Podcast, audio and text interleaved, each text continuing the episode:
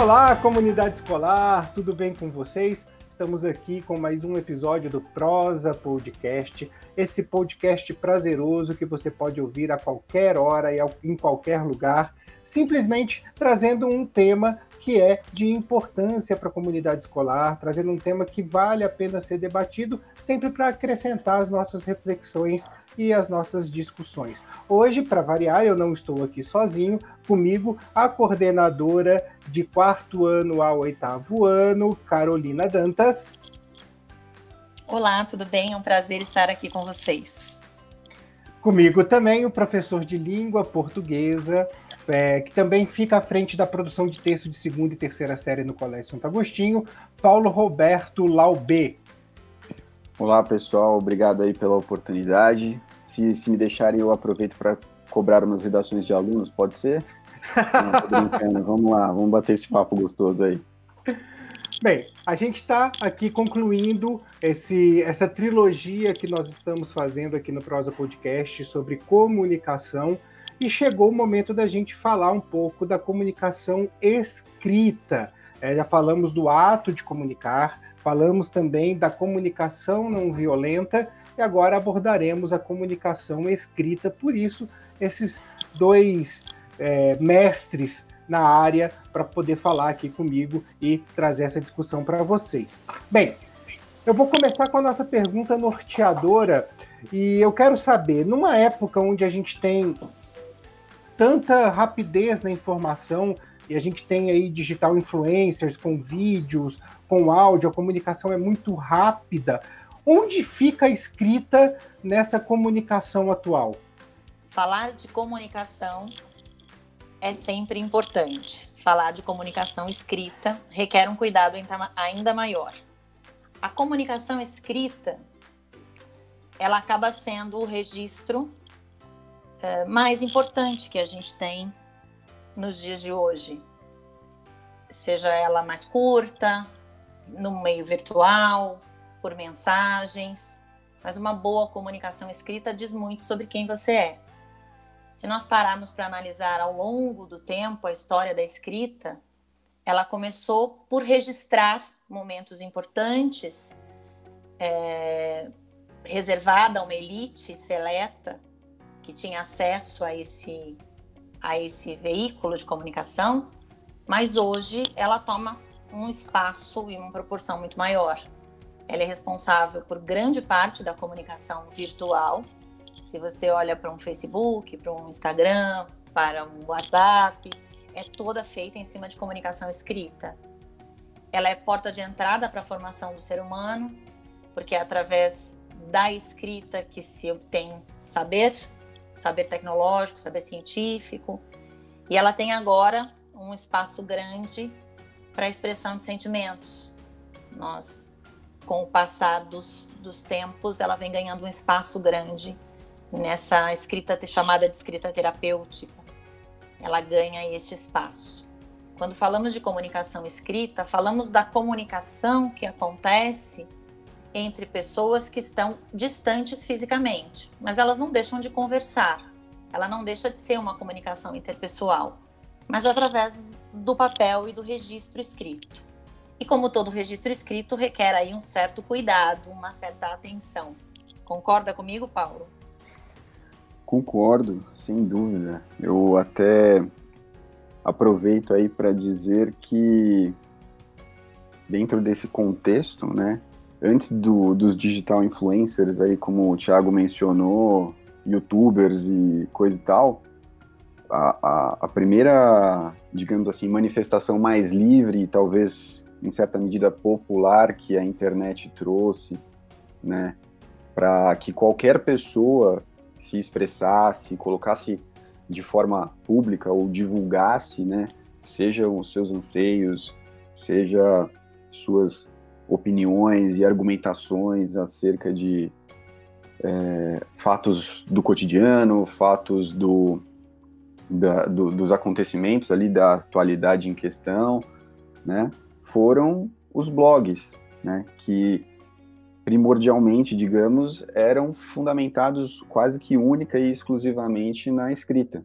né, e talvez tenha sido a primeira a primeira manifestação que a internet e as novas tecnologias permitiram a, a qualquer um de se colocar, de se manifestar, né, de, de, de colocar assim num público maior do que aquele seu círculo de amizades ou no seu circuito profissional, por exemplo, a, a, a sua é, expressão, né, seja por meio da, de uma coisa mais ligada à terapêutica, como você falou, ou seja simplesmente pela manifestação poética, por uma expressão da subjetividade, ou como até eu me incluo nesse grupo aí, naqueles que sentem um ímpeto e uma vontade, né, invariavelmente, de, de se manifestar e que adotam a escrita como, como o, o formato ali dessa expressão.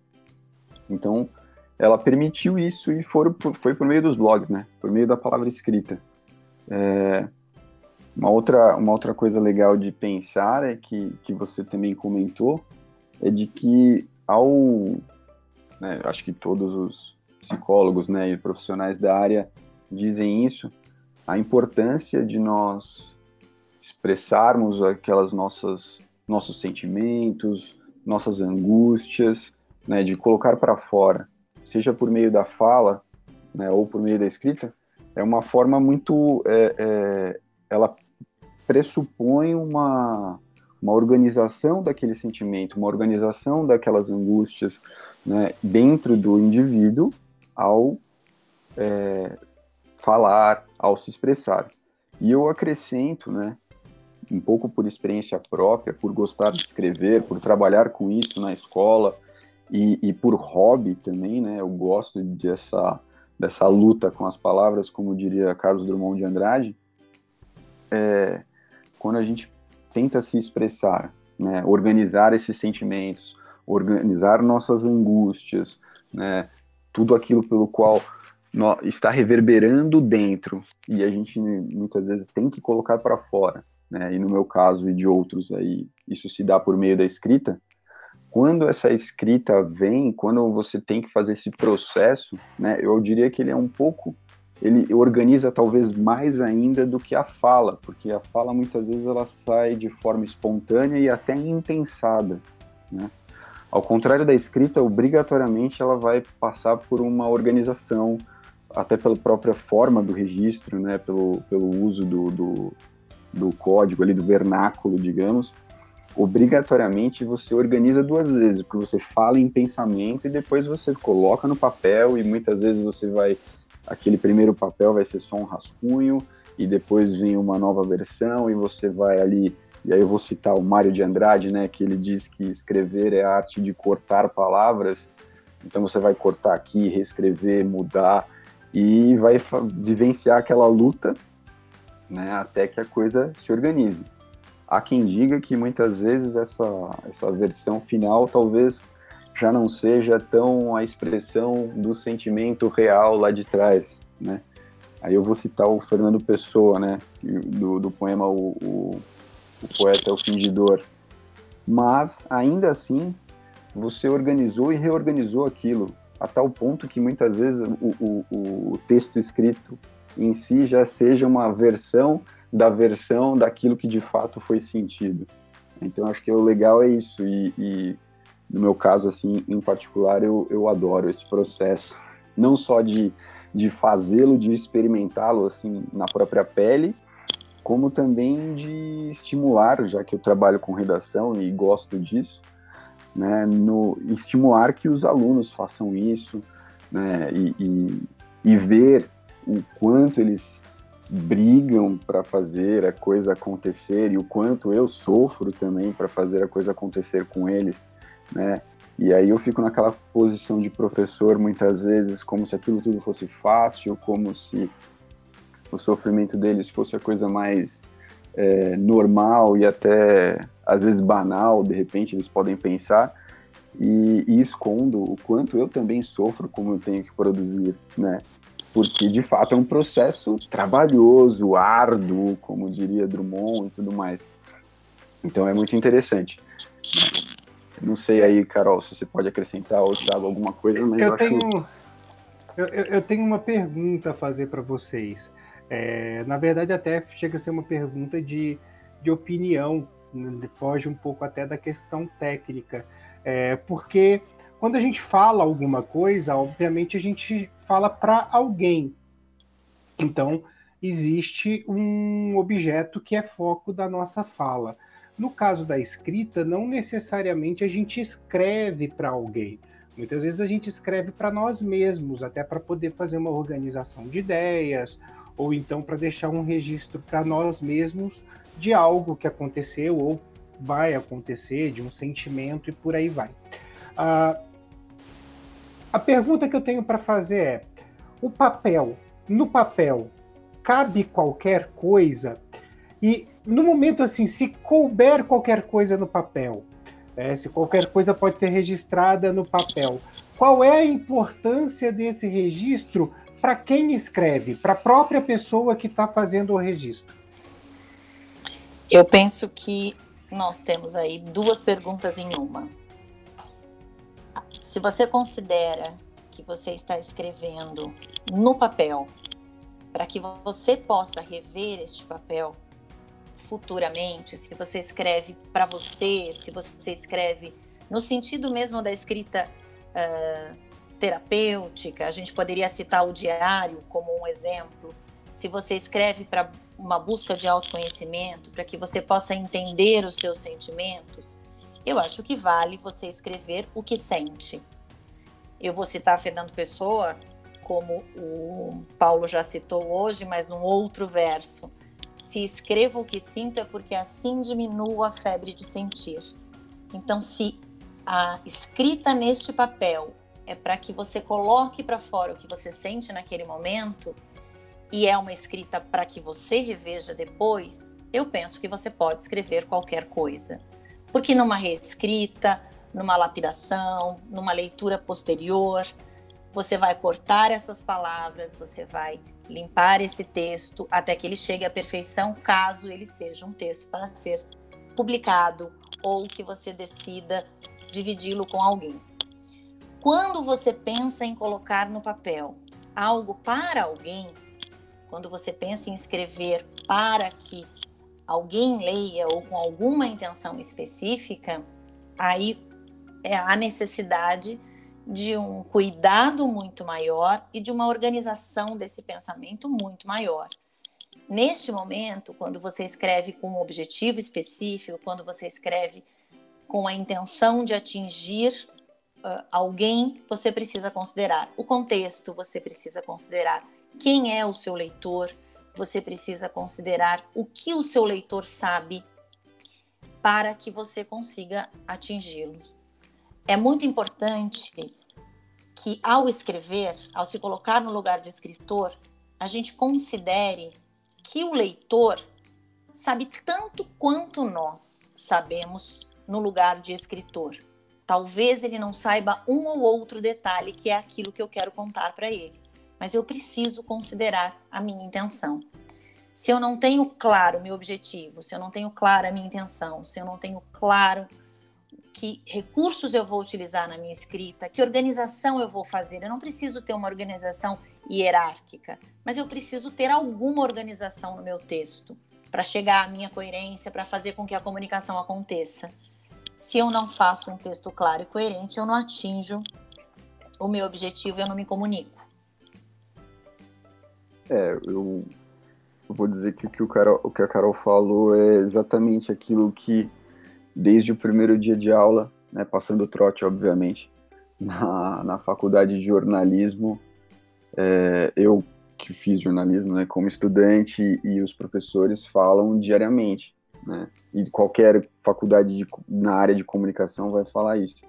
Vocês têm, têm que levar em consideração quem é o emissor, né, então aquele que fala, aquele que escreve, no caso, qual é o seu público-alvo, né, o receptor daquela mensagem, o código a ser utilizado, o suporte, a mensagem em si, né, e aí a gente está falando daquele contexto de comunicação do Jacobson, né, e, e, estamos pensando em escrita sempre como comunicação, né, e, e existe no mundo acadêmico, né, essa discussão, por exemplo, acerca do diário, né, do quanto uma escrita para si mesmo, ela é também dialógica, né?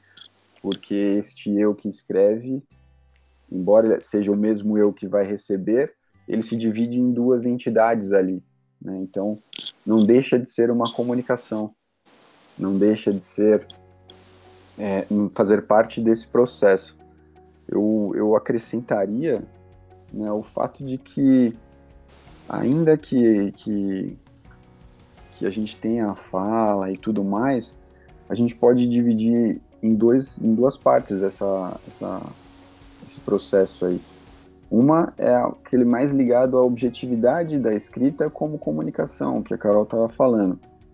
E outra, ah, do ponto de vista mais da expressão ou da, da de uma escrita literária, artística, digamos. Né? A expressão, a expressão dos sentimentos, de fato. Exato. É que então, eu diria que no, do ponto de vista da comunicação, ainda que seja consigo mesmo, ela vai, né, e respondendo a sua pergunta, Tiago, ela vai demandar um, uma organização com certeza maior, né? Ela vai obrigatoriamente ser mais pensada e repensada, né? Talvez nem tanto nos meios de comunicação atuais, e eu me refiro aqui às, aos é, programas de comunicação instantânea, né, como os aplicativos que nós usamos diariamente, que aí não necessariamente as pessoas pensem tanto. E isso causa um problema que já foi discutido ali na, na, na, na no prosa sobre comunicação não violenta, né? Mas do ponto de vista da expressão, nessa manifestação da escrita como, como uma, uma expressão de sentimentos mais artística e literária, eu diria que o papel vai caber, vai é, comportar praticamente tudo, né? É, o próprio Pessoa falava que o que se escreve não importa, o que o importante é se exprimir, é se expressar, né?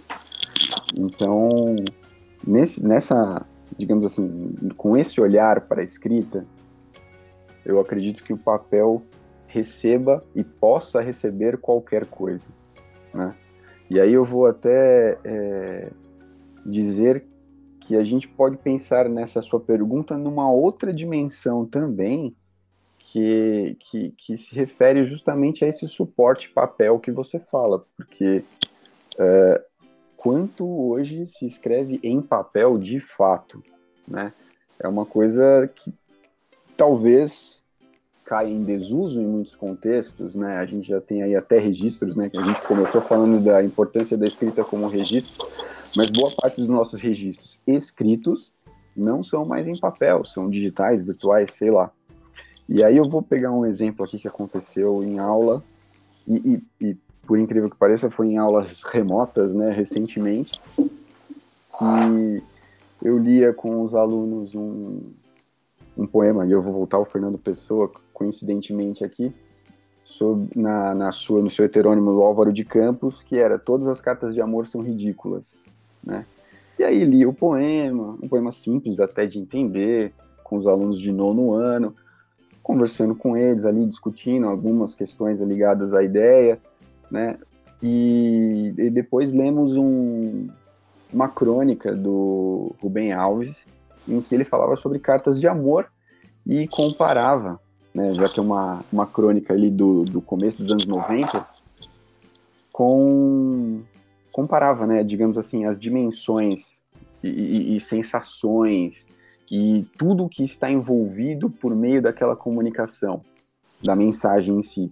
Se ela é feita por meio de uma carta, à mão, de próprio punho, né, do seu autor, ou e, e, ou não, né? Comparando com um telefonema e referindo-se especificamente às comunicações entre casais ou entre pessoas que têm ali um envolvimento amoroso.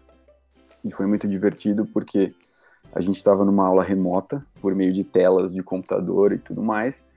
E os alunos começaram a falar: Meu, o que, que é isso? Quem que liga para alguém hoje, seja para falar de amor, para se declarar, qualquer coisa desse tipo? Né? E aí outro aluno falava: Não, meu, eu vivo fazendo videochamadas aqui, falo com os meus familiares, todos em isolamento, pessoas distantes, amigos e tudo mais.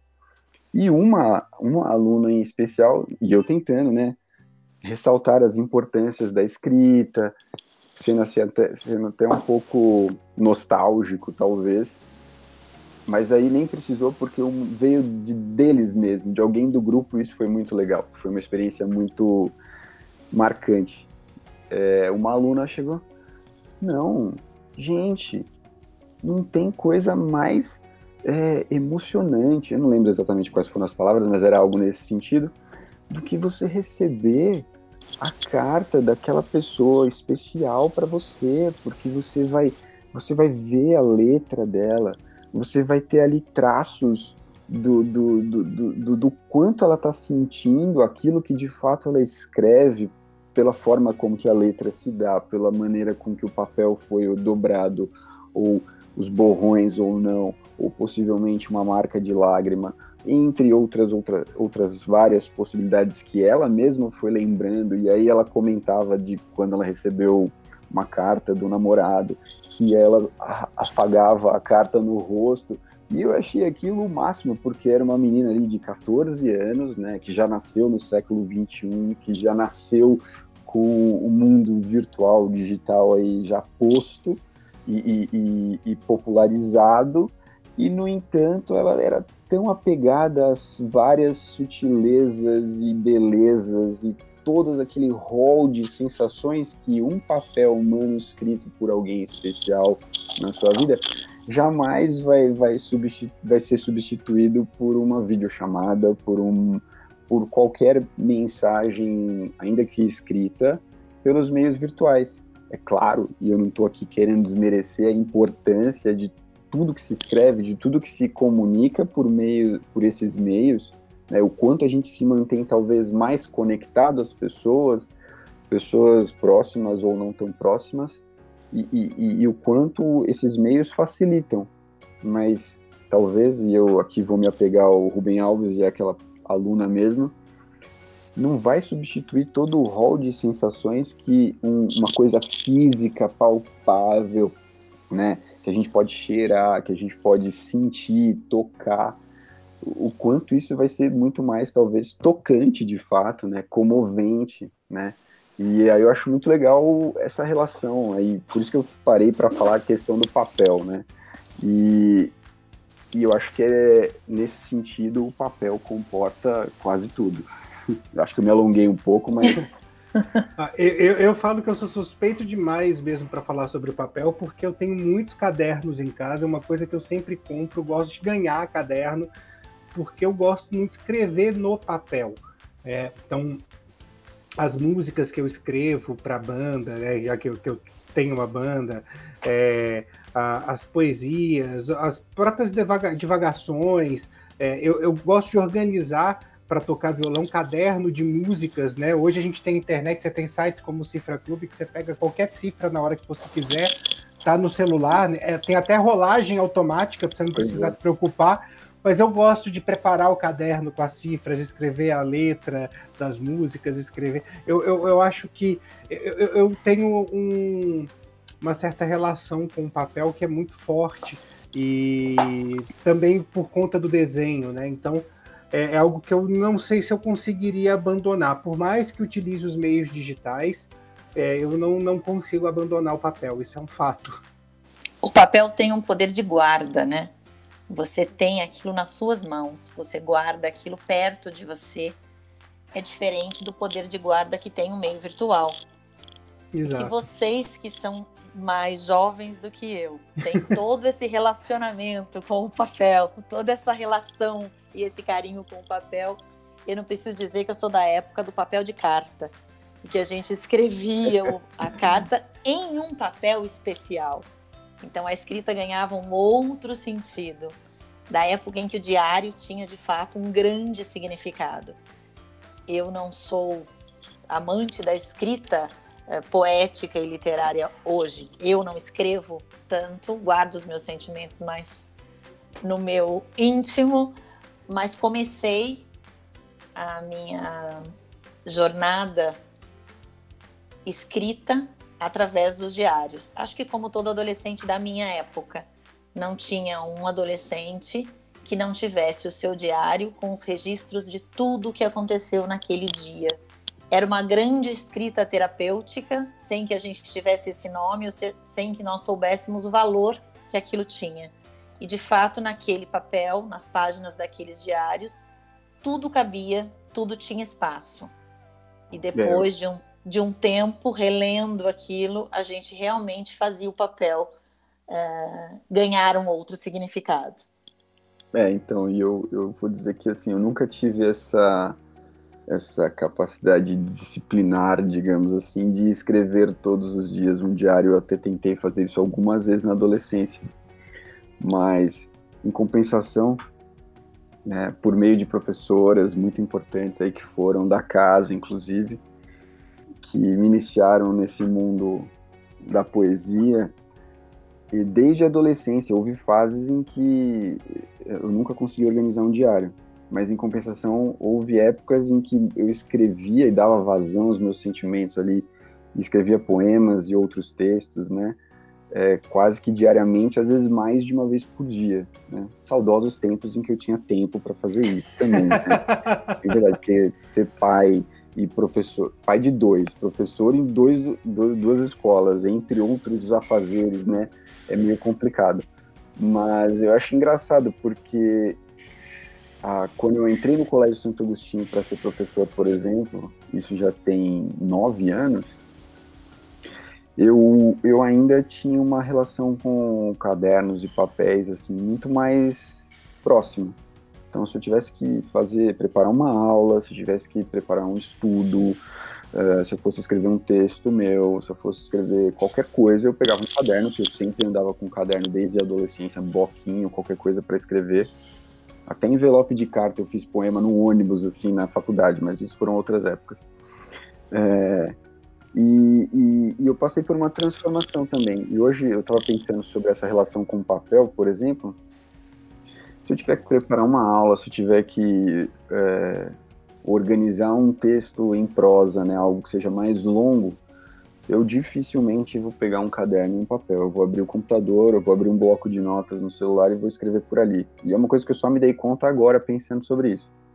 Agora, se eu for escrever alguma coisa mais íntima, alguma coisa mais nesse sentido de expressar a minha, as minhas angústias, meus sentimentos, principalmente por meio de poemas ou fazendo uma letra de música, alguma coisa nesse sentido, aí eu não vou jamais pegar um computador. Ainda que depois eu passe para o computador, mas eu vou primeiro pegar um caderno.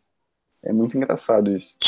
E é uma coisa que eu nunca tinha reparado. Acabei de prestar atenção nisso e, e achei interessante. Eu, eu tenho o mesmo processo. Essa relação de ser, eu acredito, né? Pensei isso agora, mas eu acho que o papel e o caderno, como a Carol falou a respeito do guardar, ele tem essa esse vínculo com a intimidade, talvez muito mais próximo, muito mais afetivo, né? Eu tenho meus cadernos de escritos, poemas e tudo mais desde a adolescência, está tudo guardado aqui comigo. É, é o secreto. É, é o secreto. é o secreto. O caderno acaba é... trazendo esse poder de guardar como se ele fosse secreto e só vai ser desvendado quando você de fato quiser. Os é, meios exatamente. virtuais, os meios virtuais eles ainda não nos dão essa total segurança. Pois né? é. E, e, inclusive quando a gente perde nos meios virtuais, porque queima um HD, porque a sem querer, ou qualquer coisa, é de chorar. Eu vou falar, falo isso porque eu escrevo um, num blog, né, desde já tem mais de 10 anos aí, e no nosso e a gente, eu e o, o meu amigo que participa disso, a gente chegou a escrever diariamente pelo menos um texto, né, cada um ali mais ou menos. E com dois anos e meio de blog, ele estava instalado no servidor do que o irmão dele tinha feito. O irmão dele resolveu formatar e apagou tudo. Nossa. E assim, foi assim, literalmente de chorar. Isso porque não é, nem era uma coisa assim tão íntima, né? Era um blog que a gente divulgava tal. Mas desde então, nunca mais eu tive aquela mesma verve de, de escrever, aquela mesma, aquele mesmo ímpeto nesse formato né? E o caderno, a não ser que botem fogo ou alguém rasgue, ele permanece. Ele permanece. ele permanece. Bem, pessoal, é, infelizmente esse papo que tá tão gostoso está chegando ao fim, porque nós temos um tempo que é limitado. É, eu vou pedir a vocês as considerações finais e, é óbvio, uma indicação de um filme, um livro, uma música que faça com que a gente a, a, reflita mais ou se aprofunde mais no assunto, mas se vocês me permitem, eu vou começar essas indicações, porque tudo isso que a gente conversou hoje aqui me remeteu a uma música, a música do Toquinho, também tem a versão do Chico, que é O Caderno. Então eu acho que vale a pena, porque eu acho que ela ilustra muito, muito bem essa, essa relação que a gente tem com o papel, né? E além de ser uma música, uma poesia linda. Tá? Então, Paulo e Carol, eu quero muito agradecer a, a, participação de vocês aqui no Prosa Podcast e peço a vocês então as considerações finais e a indicação. Falamos tanto da comunicação, da importância do papel, da importância dessa comunicação por meio da escrita, mas a escrita em si, ela revela muito de cada um de nós e guarda segredos de uma boa construção que cada um precisa cuidar para que ela seja de fato uh, bem feita, né? Uma boa escrita nos revela ao mundo muito do que nós somos. Um texto bem escrito revela muito daquilo que nós temos como intenção. Falamos muito dos meios virtuais. Hoje nós somos todos escritores muito ativos, de mensagens curtas, de mensagens longas, mas somos escritores ativos o tempo todo e precisamos cuidar disso.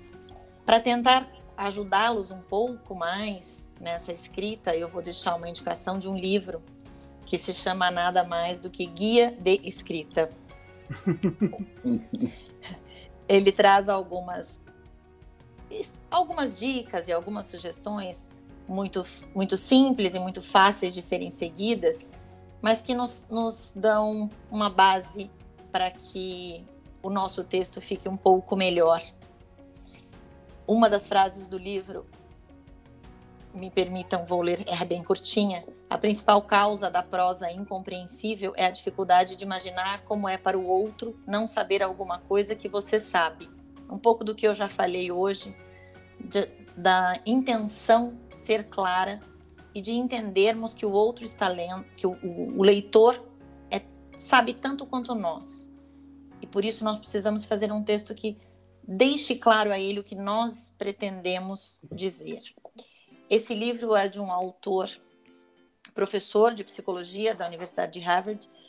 Ele se chama Steven Pinker, chama Guia de Escrita. Eu tenho certeza que vai ajudar a quem quer melhorar um pouquinho a sua escrita. Claro que eu não posso terminar uma, uma conversa sobre escrever, sobre ser um bom escritor, sem dizer que os melhores escritores são os melhores leitores. Não se faz um bom escritor sem ler. Então, claro que eu trago aqui um livro de dicas, mas um bom escritor tem bons livros lidos para referência e para exemplos. Paulo, com você. Beleza. É, bom, eu vou dizer que até com base no que você falou, Carol, eu digo para os alunos sempre, né? E isso serve para todos, que provavelmente hoje qualquer pessoa que viva a atualidade lê e escreve muito mais do que em qualquer outra época passada, justamente porque a gente, por força aí das tecnologias e das possibilidades que elas nos trouxeram, a gente vive e passa o dia inteiro lendo e escrevendo. Sejam os textões, sejam as mensagens curtas, seja com é, figurinhas, seja com palavras e por aí vai. Né? Então, é, eu, eu, eu acho que a gente tem que valorizar isso e o cuidado com que se faz isso também é importante, como você mencionou. Eu volto a dizer que a escrita, né, ela é importantíssima até para que a gente se entenda, seja por meio de um diário, seja por meio de divagações, como o Thiago falou, ou seja simplesmente como é, um caderno em que você joga ali as suas ideias, uh, os seus sentimentos, ainda que de forma desorganizada, ainda que de forma aleatória, né? E por isso que eu volto a dizer que o papel comporta tudo, porque ao fazer isso, né, a gente organizou de alguma forma, ainda que aparentemente não, não esteja organizado, aquilo foi, nem que tenha sido organizado na própria língua, no código em si. E isso ajuda a diminuir aquilo que está dentro angustiando, aquilo que está apertando o coração e por aí vai. Uma outra possibilidade que eu também costumo falar é o quanto, é, se você for bom nisso, se você fizer com cuidado, né, talvez nem precise de papel de carta, né? Porque eu nunca fui usuário desse tipo de recurso. Mas, poxa, de repente você escrever algo que você pensou em outra pessoa, né? Que você seja uma carta, seja uma carta de amor, seja um poema ou simplesmente ali um relato, né? E entregar para outra pessoa ou enviar pelo correio, se for o caso, criar este vínculo com o outro por meio da escrita, é, é, tudo bem, pode até ser antiquado, mas ela é maravilhoso. É maravilhoso porque trabalha, ainda que as pessoas não acreditam e talvez os jovens de hoje não acreditam em muitos, muitos deles, talvez, é, trabalha com várias, várias emoções que, obviamente, não vão competir com uma videochamada em que você vê a expressão do outro, você olha para o outro. Só que é, é de uma outra forma, porque você também vai ver o outro por meio daquele texto. E é isso que talvez eles precisam, eles precisem aprender ou entender, ou mais do que isso, eu diria que eles precisem experimentar, né? E aí eles vão descobrir a graça de, de se expressar por meio da escrita, a graça de, de se sentir escritor, se sentir poeta, né? É, e isso é muito gostoso. E mais do que isso ainda, você de repente receber uma resposta, né? Ou identificar uma reação no outro, nem que seja porque a pessoa te ligou, te mandou uma mensagem, olha, eu li, eu recebi, puxa, e aí vem um, um, um coquetel de emoções envolvidas nessa relação que, por ser mais rara hoje, ganha né, em, em, em comoções, em emoções, né, em intensidade, talvez. Então, acho que isso é, é um recado, talvez, legal, bom, né? Uma, uma outra coisa que eu gostaria de acrescentar é que, assim, né, e aí pensando não só na escrita, mas na, na, na língua, na linguagem mais propriamente, é que por mais que a gente viva também numa época em que trocar imagens, falar por memes, seja talvez mais fácil e mais imediato, né? dificilmente alguém vai conseguir traduzir em imagens um sentimento, ou pelo menos é, sem descrevê-lo por meio de palavras. Então a gente precisa dessa coisa que é a linguagem, essa faculdade é importantíssima. E, obviamente, ela sempre está associada ao comunicar. Então, é, essa linguagem, é, essa, essa faculdade da linguagem que os seres humanos têm não teria sentido se não fosse para se comunicar com o outro. É, então, obviamente, quando falamos de linguagem, seja ela falada ou escrita, né, embora o caso aqui seja escrita, a gente está falando de se conectar com o outro. A gente está falando de se conectar em sociedade, em comunidade, de estabelecer relações, né? Então, acho que isso é, é legal. Aí, você falou das indicações, e isso é uma tarefa muito difícil, principalmente para mim, embora eu não acredite, né? Desde que eu nasci, me falaram que eu sou geminiano e que geminiano é indeciso. Talvez eu tenha assimilado essa ideia. Eu acho muito difícil decidir de, né, sobre as coisas. É, mas eu vou, vou ficar assim com algumas indicações, tá? Eu vou ser bem curto para não me alongar mais. Eu acho que qualquer pessoa que ouça isso, se não conhece, vá atrás dos autores que nós citamos. Então, Carlos Drummond de Andrade, Fernando Pessoa, Mário de Andrade, né? Já é um começo excelente, de excelência, né? E pode buscar por qualquer um. Exatamente. Desses e por qualquer título deles. E pode ser no papel ou pode ser digital, no meio virtual também. Pode ser em qualquer meio. É, vai fazer um, muito sentido para as pessoas. Com certeza. É, eu, eu poderia falar dos, dos livros que eu estou lendo, né? De um em especial que até foi uma indicação de uma aluna que se formou em 2015, a Mariana, que é o Hibisco Roxo, da Shimamanda Adichie, que é uma escritora nigeriana, né? Bastante famosa aí por suas relações com a luta feminista e tudo mais. Mas eu também que é muito interessante, eu estou gostando muito, e saber que é uma indicação de uma ex-aluna também é maravilhoso. É...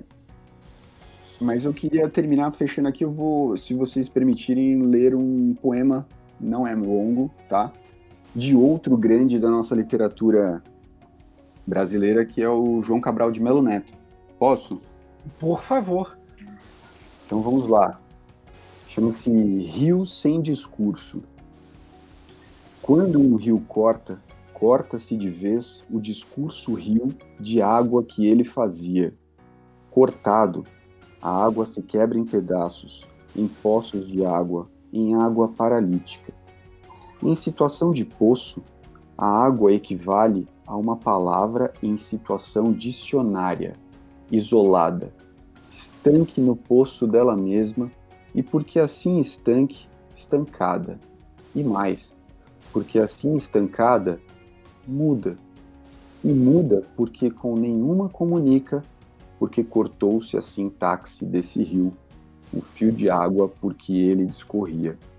O curso de um rio, seu discurso rio, chega raramente a se reatar de vez. Um rio precisa de muito fio de água para refazer o fio antigo que o fez. Salvo a grandiloquência de uma cheia lhe impondo interina outra linguagem, um rio precisa de muita água em fios para que todos os poços se enfrasem, se reatando de um para outro poço, em frases curtas, então frase e frase, até a sentença rio do discurso único em que se tem voz, a seca ele combate. Eu acho fantástico este poema do João Cabral, essa metáfora do rio com discurso, o uso da linguagem e por meio da palavra escrita. E eu deixo para os ouvintes aí pensarem sobre. Maravilha. Mais uma vez, muito obrigado, Paulo. Muito obrigado, Carol. Eu lembro a você que está nos escutando que nós estamos disponíveis no Apple Podcasts, no Google Podcasts, também no Spotify, sempre para você procurar lá Prosa Podcast e ter esse bate-papo prazeroso que a gente traz toda semana para vocês. A gente vai ficando por aqui e até o próximo episódio. Muito obrigado. Obrigada, obrigado pela oportunidade.